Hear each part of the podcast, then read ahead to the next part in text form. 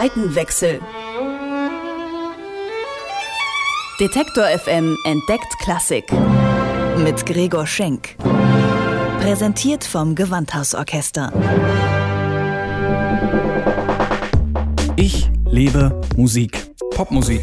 Das ist mein Beruf. Ich bin Musikjournalist. Aber was ist da drüben, auf der anderen Seite? E-Musik? Hochkultur? Ist das wirklich so angestaubt, wie es klingt? Früher mussten die Leute ja auch zu irgendwas raven. Wie geht Klassik? Das will ich rausfinden. Deswegen gehe ich dahin, wo Klassik gelebt wird. Zum Gewandhausorchester. Zeit für einen Seitenwechsel.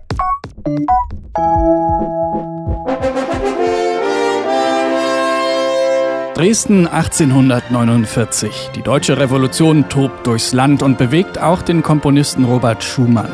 Nichtsdestotrotz erlebt er gerade eines seiner produktivsten Jahre überhaupt. Er komponiert viel, experimentiert mit verschiedenen Gattungen. Das Geld verdient er, weil seine Frau Clara als Pianistin.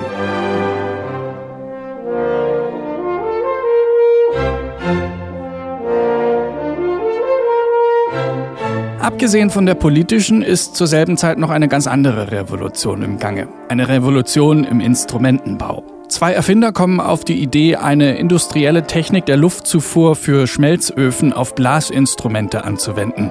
So entsteht das Ventilhorn, das einiges mehr kann als das altgediente Naturhorn.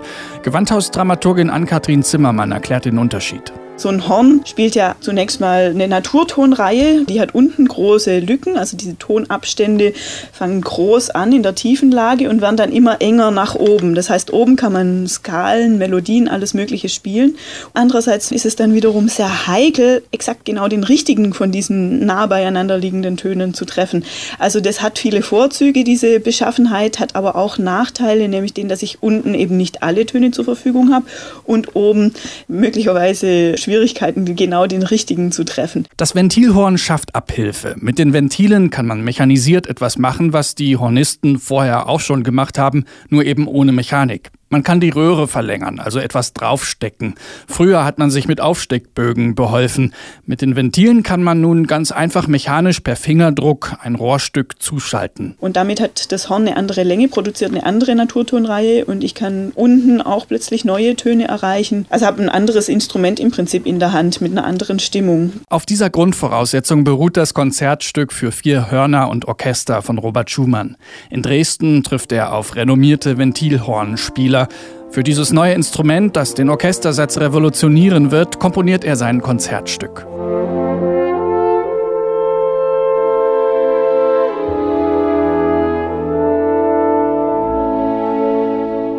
Doch auch wenn sich mit dem Ventilhorn plötzlich ganz neue und scheinbar einfache Möglichkeiten auftun, leicht zu spielen ist dieses Konzertstück bei weitem nicht. Gewandhaushornistin Juliane Grebling weiß das nur zu gut. Ich habe das auch selber mal gespielt und da stand im Programmheft drin wie ein Drahtseilakt über einem Löwenkäfig ohne sicherndes Netz. Also die erste Stimme ist schon eine sehr, sehr große Herausforderung. Aktuell ist Grebling bei dem Stück am vierten Horn besetzt. Das ist zwar nicht ganz so wichtig wie das erste, ausruhen kann sie sich deswegen aber noch lange nicht. Ist technisch auf jeden Fall sehr anspruchsvoll, weil es durch alle Lagen durchgeht und auch von jedem einzelnen Spieler verlangt wird quasi. Also der erste Hornist ist natürlich in einer höheren Lage als ich jetzt am vierten Horn, aber es ist trotzdem sehr virtuos für alle vier und auch im Zusammenspiel nicht leicht. Deswegen ist es gut, wenn man vorher schon für sich als Quartett Verständigungsproben macht.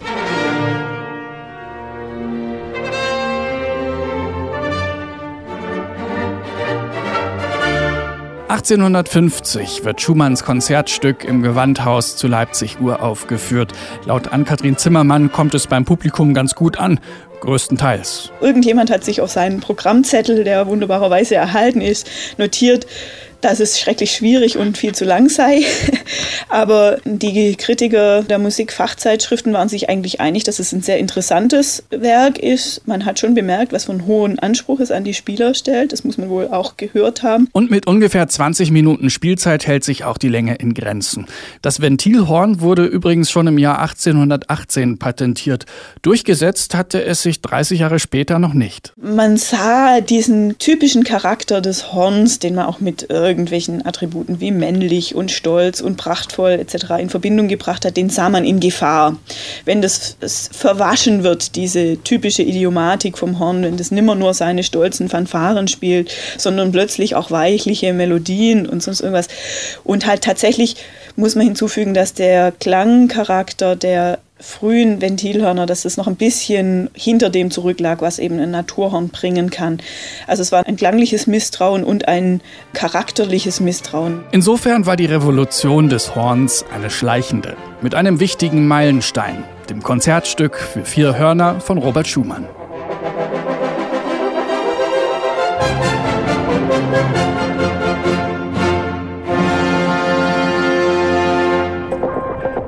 Seitenwechsel.